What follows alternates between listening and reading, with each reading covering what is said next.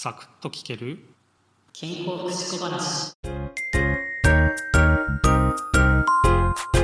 昨日はさまざまなスクワットの効果をお話ししました。これらは正しいスクワットを行うことで得られる効果になります。じゃあ正しいスクワットってどういったものなのかっていうのを今日紹介したいなと思います。えー、まずねスクワットと言われて誰もがイメージするスクワットってありますよね、まあ、肩幅ぐらいに足が開かれてて、まあ、腰を落としていくっていうものなんですけどこれノーマルスクワットっていうふうに言われてます。まずこれからねお話をしたいなと思います。でもし体が動かせる環境にいる方でしたら、えー、まあ、この正しいスクワットのね話を聞きながら、まあ、それをイメージしながら自分でも行ってみていただけるといいなと思いますし、えー、できたらね全身を映せる姿見とかがあると、えー、自分が今どういう風な姿勢になっているかっていうのをね意識しやすいと思うので姿見の前で行うことができればそこで行っていただけたらいいなと思います。まずは、えー、基本の姿勢になります。えー背中はねもちろんまっすぐ伸ばします。で足の幅なんですがこれは肩幅と同じくらいまで広げます。つま先はまっすぐ前ではなくて、えー、そうですね。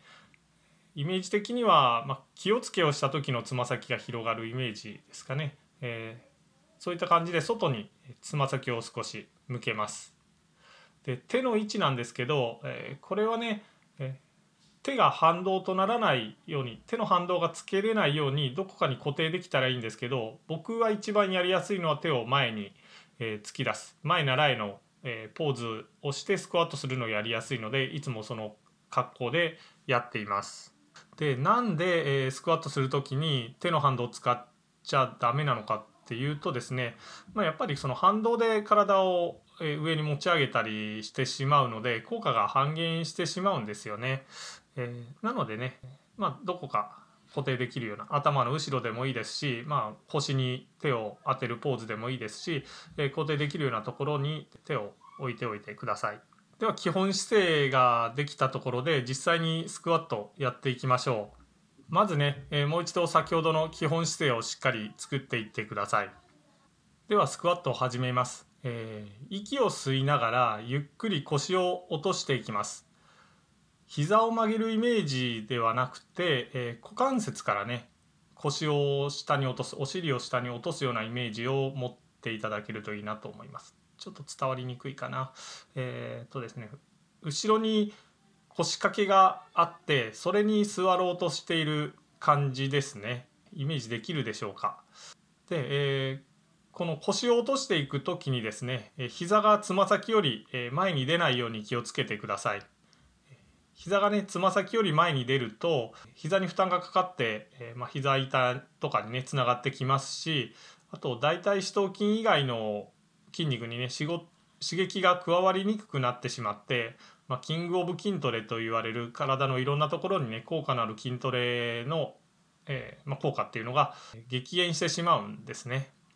あとは、えー腰を落としてる時なんですけど背中が丸まらないように気をつけます、えー、で丸まらないように気をつけるために顔はね絶対下を向かず、えー、前を向いておいてくださいね。でどの辺りまで腰を落としていったらいいかというと、えー、太ももと地面が水平になる辺りまでゆっくりと、え落としていきます。